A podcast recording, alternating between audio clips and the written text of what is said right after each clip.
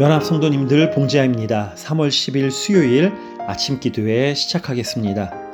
찬송가 322장 세상의 헛된 신을 버리고 고백하십시다.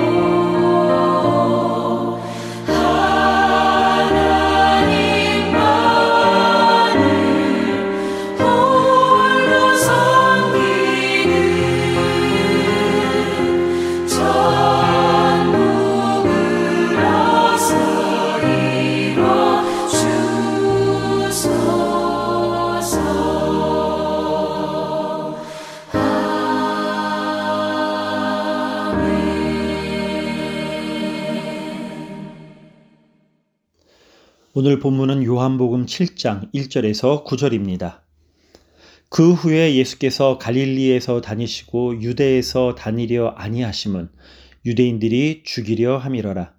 유대인의 명절인 초막절이 가까운지라 그 형제들이 예수께 이르되 당신이 행하는 일을 제자들도 보게 여기를 떠나 유대로 가소서 스스로 나타나기를 구하면서 묻혀서 일하는 사람이 없나니 이 일을 행하려 하거든 자신을 세상에 나타내소서 하니 이는 그 형제들까지도 예수를 믿지 아니함이러라 예수께서 이르시되 내 때는 아직 이르지 아니하였거니와 너희 때는 늘 준비되어 있느니라 세상이 너희를 미워하지 아니하되 나를 미워하나니 이는 내가 세상의 일들을 악하다고 증언함이라.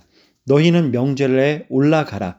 내 때가 아직 차지 못하였으니 이는 이 명절에 아직 올라가지 아니하노라. 이 말씀을 하시고 갈릴리에 머물러 계시니라. 아멘. 앞서 살펴본 6장은 예수님의 공생애에 맞이한 세 번째 유월절 전후에 벌어졌던 오병이어 표적과 그 표적에 대한 제자들과 유대인들의 반응이 기록되어 있습니다. 예수님은 오병이어의 표적을 통해 예수님은 영원한 생명의 떡이다라는 메시지를 전하셨습니다. 예수님께서 생명의 떡인 자신을 먹고 마시라고 즉 예수님을 영접하면 예수님의 능력으로 우리가 생명을 얻게 된다고 하셨지만 사람들은 이 말의 의미를 이해하지 못했습니다. 알아들으려 하지 않았습니다. 결국 제자들을 포함한 많은 사람들은 예수님으로부터 그들이 원했던 육신의 양식을 얻을 수 없다는 사실을 깨닫고 예수님을 떠납니다. 예수님은 열두 제자들만 데리고 갈릴리 지역을 다니셨습니다.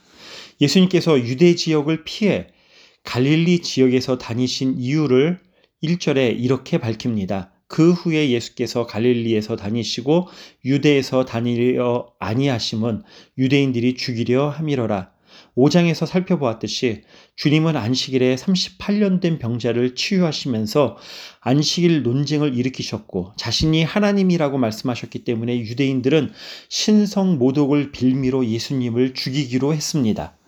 그렇다면 예수님께서는 자신을 죽이려고 혈안이 되어 있는 유대인들이 두려워서 그들을 피해 도망 다니셨다는 의미일까요? 아닙니다. 앞으로도 살펴보겠지만 주님의 때가 아직 도래하지 않았기 때문입니다. 7장 33절 34절에 설령 그들이 예수님을 잡으려고 해도 잡지 못할 것이고 주님이 계신 곳에 오지도 못할 것이라 이렇게 주님은 말씀하셨습니다. 주님은 유대인과의 불필요한 충돌을 피해서 약 6개월 동안 열두 제자와 갈릴리 지역을 다니시면서 가르치시고 복음을 전파하셨습니다. 그런데 2절에 초막절이 다가오자 뜻밖에도 예수님의 형제들이 예수님을 찾아왔습니다. 마가복음에 의하면 예수님의 공생의 초기에 가버나움에서 사역하고 있는 예수님을 친척들과 어머니 그리고 동생들과 누이들이 찾아왔습니다. 이들은 예수님이 귀신 들려서 미쳤다고 생각하고 붙잡아 가기 위해서였었습니다. 그로부터 약 2년이 지났지만 예수님의 동생들은 여전히 예수님을 믿지 않고 이렇게 제안을 합니다. 3절과 4절에 그 형제들이 예수께 이르되 당신이 행하는 일을 제자들도 보게 여기를 떠나 유대로 가소서 스스로를 나타나기를 구하면서 묻혀서 일하는 사람이 없나니 이 일을 행하려 하거든 자신을 세상에 나타내소서 하니 초막절은 임시 초막에서 7일간 생활하면서 조상들이 출애굽을 거쳐 약속의 땅에 들어가기를 들어가기 전 광야에서 지낸 40년을 기념하는 명절인 동시에 추수한 곡식을 하나님께 바쳐드리는 감사절이기도 해서 축제 중에 축제였었습니다. 예수님의 동생들은 예수님에게 사람들이 가장 많이 집결하는 그 초막절에 예루살렘에 올라가서 자신이 하나님의 아들임을 만천하에 스스로 증거하라고 하는 겁니다. 해외에 거주하는 디아스포라가 가장 많이 오는 초막절이야말로 예수님의 정체성을 만천에 알릴 수 있는 가장 적합한 적절한 시기가 아닐 수 없습니다. 사람들의 주목을 받지 못하는 이런 촛동네보다는 이스라엘의 중심인 예루살렘에서 사람들 앞에서 귀신을 쫓고 표적을 행하고 말씀을 전한다면 그야말로 하루아침에 유명인이 될 것이라는 동생들의 제안은 현명하다고 생각할 수 있습니다. 또한 유대인들은 구약의 전통에 따라 메시아가 초막절에 온다고 믿었기 때문에 이들의 제안은 더욱 신빙, 신빙성이 있어 보입니다. 그런데 동생들의 제안을 가만히 들여다보면 광야에서 사탄의 시험과 정말 유사합니다.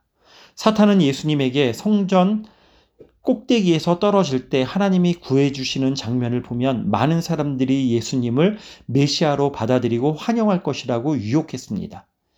기적을 통해서 이적을 통해서 세상의 유명인이 되라는 동생들의 제안은 십자가 없는 쉽고 쉽고 넓은 길을 가리키는 것입니다. 십자가 없는 구원은 있을 수가 없습니다. 세상은 쉽고 쉽고 넓은 길로 우리를 유혹합니다. 예수님은 제 동생들이 제안한 쉽고 넓은 길에 대해 6절에 내 때는 아직 이르지 아니하였거니와 너희 때는 늘 준비되어 있다 말씀하시면서 당신의 때와 너희의 때를 구별하십니다. 예수님께서 말씀하신 당신의 때는 예수님을 이 땅에 보내신 하나님의 뜻이 온전히 드러날 때를 의미합니다. 요한복음 13장 1절에 6월절 전에 예수님께서 자기가 세상을 떠나 아버지께로 돌아가실 때가 이른 줄 아시고 하나님의 때는 예수님이 인간의 대속물로 6월절 어린 양으로 십자가에 달려 죽으시는 때이고 죽은 예수님께서 부활하셔서 하나님의 영광을 드러내는 때이고 부활하신 예수님께서 하늘에 계신 하나님 아버지 곁으로 올라가시는 때입니다. 반면 동생들의 때는 늘 준비되어 있다고 하셨는데 그 이유는 세상이 그들을 미워하지 않기 때문이었습니다. 세상이 예수님을 미워하지만 동생들을 미워하지 않는 이유는 7절 말씀대로 예수님께서 세상의 일을 악하다고 증언했기 때문입니다. 다시 말하면 세상은 자신의 악을 덮어주는 사람들이 원하는 대로 다 할 수 있도록 해준다는 의미입니다. 무조건 덮어준다고 사랑이 아닙니다. 세상을 가장 사랑하신 분은 하나님이십니다. 사랑은 잘못은 잘못이라고 지적하고 그에 합당한 벌을 받고 바로 설 수 있도록 도와주는 것입니다. 회복하도록 하는 것입니다. 주님은 세상이 뒤틀렸을지라도 사랑하셨고 악을 악이라고 지적하셔서 우리가 악에서 벗어날 수 있도록 예수님을 이 땅에 십자가에 못 박게 죽게 하심으로 우리에게 기회를 주시는 것입니다. 성도님, SNS가 보편화되면서 세상 사람들은 세상에 자신의 존재를 드러내는, 드러내고 알리는 것에 아주 익숙해져 가고 있습니다. 주님께서는 구제할 때 오른손이 하는 일을 왼손이 모르게 하라고 말씀하셨습니다. 구제할 때 상대방이 모르게 하라는 의미도 있겠지만 더 나아가서 내 자신도 모르게 하라는 의미입니다. 다시 말씀드리면 자칫하면 자신도 모르게 드러낼 수 있는 자신의 의조차도 다 내려놓으라는 말씀입니다. 신앙인에게 자신의 의를 내려놓는다는 것은 하나님의 뜻에 순종하는 삶, 하나님의 때를 추구하는 삶을 의미합니다. 예수님은 세상의 시류와 역행하는 선택을 하셨습니다. 세상의 시류에 편승하는 삶은 사상 누각과도 같습니다. 예수님은 동생들의 뜻, 동생들의 선택을 따르지 않고 세상의 시류를 따르지 않고 하나님의 뜻에 순종했고 하나님의 때에 맞추어 행동하셨습니다. 예수님은 하나님의 때를 무작정 기다리고만 있지 않으셨습니다. 예수님은 사역에 최선을 다하시면서 하나님의 때를 준비하셨습니다. 하나님의 때를 추구한다는 말은 자신의 의를 내려놓고 하나님께서 나와 함께 하심을 믿고 매 순간 최선을 다하며 성실히 하나님의 때를 준비하는 삶을 의미합니다. 예수님은 철저히 하나님의 시간과 뜻에 맞추어 발걸음을 옮기셨습니다. 그리고 하나님은 자신의 뜻에 철저히 순종하신 예수님을 통해 구속 사역을 이루셨습니다. 성도님, 우리는 우리에게 주어진 시간을 어떻게 인식하며 채워가고 있습니까? 내 뜻을 성취하기 위한 시간으로만 채워가고는 있지는 않습니까? 생각해 보면 우리는 우리에게 주어진 인생을 하나님의 시간과 뜻에 맞추려 하기보다 우리 자신의 뜻이 이루어지기를 고집할 때가 참으로 많다는 것을 고배, 발견하게 됩니다. 그런 모습이 자신들의 유익을 위해 예수님의 때를 정하려 한 예수님의 형제들과 별반 다르지 않은 모습입니다. 나 자신의 뜻을 성취하기 위해서만 우리에게 주어진 인생을 살아간다면 우리 인생에 섭리하셔서 우리를 이끄시고 세밀하게 역사하시는 주님의 손길을 느낄 수는 없습니다. 반면 주님을 위해 주님께 시선을 맞추어 우리에게 주어진 시간을 살아간다면 어떠한 형편이건 그 속에서 세밀하게 역사하셔서 당신의 뜻을 이루어 가시는 주님의 손길을 느낄 수 있게 됩니다. 그리고 그것이 우리에게 무엇보다도 큰 기쁨이고 평안이 될 것입니다. 기도하시겠습니다. 하나님 아버지, 예수님을 믿지 않는 예수님의 형제들이 예수님에게 취한 행동과 하나님을 믿는 유대인들이 예수님에게 취한 행동은 하나님의 뜻이 아닌 자신들의 뜻을 추구했다는 공통점이 있습니다. 형제들과 유대 동족들이 믿지 않았던 예수님은 하나님의 뜻에 순종하여 매 순간 하나님의 때를 준비하셨고 이를 통해 오늘의 우리가 이 자리에서 이렇게 예배 드릴 수 있게 되었습니다.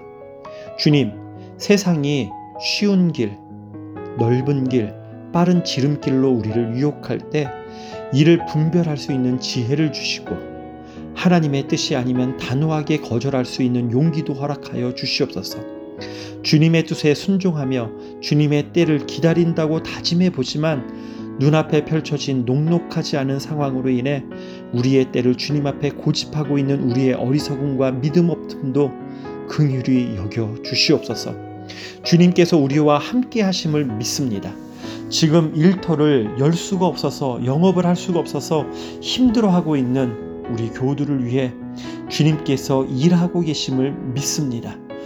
그러기에 이러한 어려운 때도 주님이 주시는 평안으로 우리의 중심이 흔들리지 않도록 도와 주시옵소서. 예수님의 이름으로 기도드렸습니다. 아멘.